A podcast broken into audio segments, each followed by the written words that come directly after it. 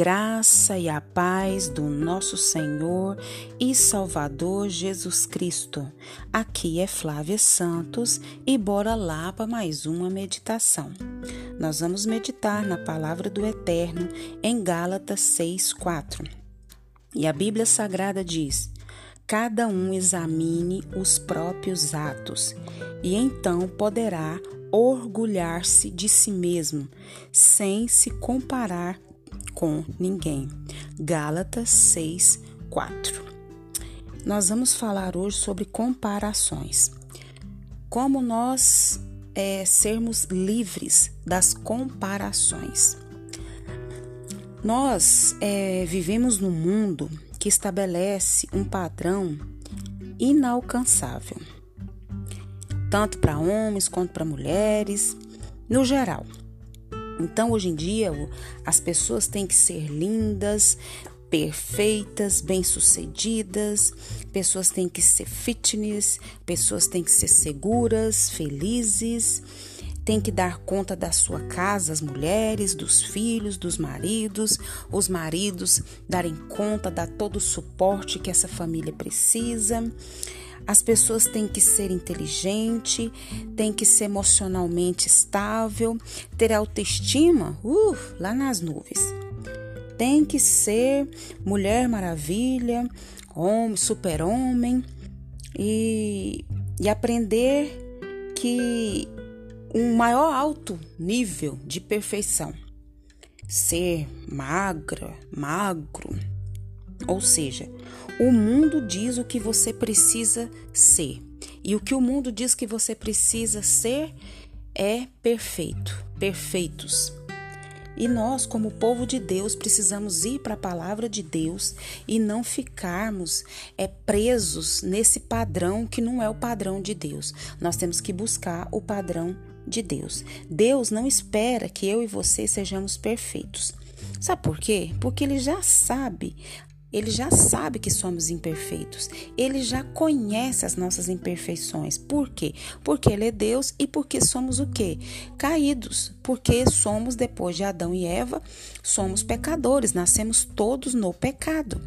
E ele mandou Jesus para nos salvar, para nos libertar e para nos dar livre acesso a ele. Mas somos santos que ainda pecam, como diz o meu pastor. Então, é, os nossos defeitos são diretamente associados à nossa dependência ao nosso Salvador. Se nós fôssemos perfeitos, nós não estaríamos aqui.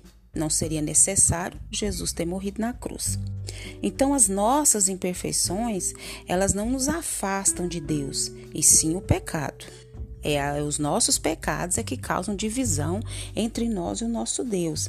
Na verdade, as nossas imperfeições, elas nos guiam a passos bem largos para quê? Para o caminho da dependência nele. Não devemos pensar que Deus só nos aceita se nós tivermos é, um desempenho perfeito. Nós devemos fazer o melhor e depois descansar, porque nada pode mudar a nossa identidade de filhos de Deus, de filhos amados de Deus. E ele é que trata, né, de nos justificar, ele que nos justifica. Quando nós somos filhos amados dele, quando nós somos pessoas guiadas pelo Espírito Santo de Deus. É, enquanto as outras pessoas conseguem enxergar os nossos erros, as nossas falhas, as nossas imperfeições, nós devemos pensar que Deus vê todas elas, conhece todas elas e mesmo assim Ele tem propósitos lindos e maravilhosos para cada um de nós. Então, a gente quer entrar nesse padrão de perfeição. E nesse momento eu te falo, permita-se ser imperfeita e deixe os outros também serem, porque a gente também quer colocar um padrão elevado para a gente de perfeição e para os outros também. Se obedecermos a Deus, Ele cuidará de tudo como sempre cuidou e principalmente da nossa reputação, de nos justificar. Não precisa a gente ficar doido dentro da roupa, não. É, a gente vê que o ambiente de rivalidade entre as pessoas no mundo são grandes. E eu estou lendo um livro que eu ganhei muito abençoado da Talita Pereira, recomendo. Deixe-me apresentar você. O título do livro é Deixe-me apresentar você. E ele fala sobre a identidade. Então, esse livro ele é muito bom, quem tiver oportunidade de adquiri-lo, e ele fala muito sobre isso, essa questão da rivalidade, sobre o significado da sororidade. Sororidade, é palavrinha difícil, né? Essa palavra significa o quê? Significa a gente desenvolver uma irmandade, uma empatia, uma união entre as mulheres, entre é, o próximo é entender a dor e os motivos dos outros. A gente fica tão focado na nossa dor, no nosso padrão, que a gente se esquece das outras pessoas. Então, o que você não tem é, faz você achar que, que as outras pessoas são rivais. Caminhamos na armadilha da comparação, porque achamos que a vida é uma competição e a vida não é. E nós precisamos entender isso. Nós devemos nos apoiar, devemos nos respeitar, nos amar, né? Saber que todos são pessoas especiais e que todas Deus tem um propósito. Então, o versículo que nós lemos, ele fala justamente sobre isso. Né? Ele fala sobre essa questão da gente é, ter isso muito bem resolvido. Então, é, nós não precisamos ficar nos comparando. Né? Nós não temos que comparar as coisas e nunca as pessoas, porque ninguém é igual nesse mundo. Cada um tem um DNA, cada um tem uma impressão digital e ninguém pode viver a sua história, trilhar o seu caminho sem ter, a, tem que ter cada um a sua própria vida, cada um a sua própria oportunidade. Quem se compara aos outros age sem entendimento. Vivemos em um mundo tão, opressor, tão opressor que as pessoas, é, para se sentir especiais, se aceitarem, elas precisam se comparar às outras e não ser quem elas mesmas são. Isso é uma ditadura da cópia. E isso, Deus não agrada disso.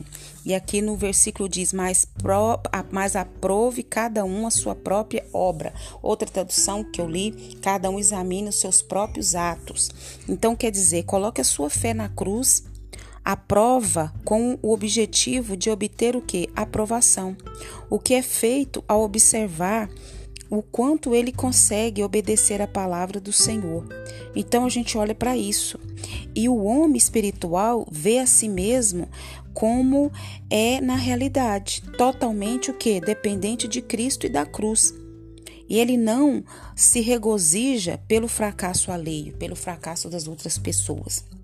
Então, nós não temos que ficar se comparando, criando rivalidade de jeito nenhum. Então, é, a inveja é uma escolha. E, e então nós temos que escolher a não senti-la. E não temos que fazer comparações. Deus, Deus vai usar você com o que você tem, com o que você é. Deus vai usar você com as ferramentas que você tem. Deus vai nos usar. Faça o seu melhor. E daí que aparece a satisfação. E nunca meça a sua atuação pela dos outros e, e, Deus vai nos dar a graça e precisamos trabalhar nossa autoestima, precisamos no, mudar os nossos conceitos e preconceitos e vamos nos sentir muito melhor. Que o Espírito Santo de Deus continue falando ao meu coração, ao seu coração e que nós não venhamos é, olhar para esse padrão perfeito aí do mundo, mas que nós vamos olhar para a palavra de Deus. Nós precisamos nos conhecer, conhecer quem somos, quem servimos e para onde vamos. Pai, em nome de Jesus, tem misericórdia da nossa vida, Pai. Perdoa as nossas fraquezas, perdoa as nossas falhas, perdoa as nossas transgressões.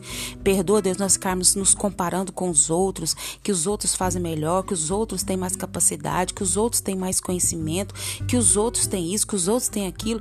Pai, o Senhor nos dotou cada um, Pai, de de, de qualidades, de dons, de sabedoria. Oh Deus, tem misericórdia de nós, Pai. Nos ajuda, Pai, a entendermos que o Senhor, Pai, não tem filhos prediletos, mas o Senhor tem propósitos diferentes. Então, Pai, em nome de Jesus, nós clamamos, nós suplicamos o teu favor.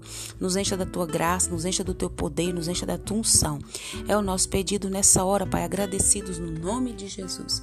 Um abraço e até a próxima. Fui.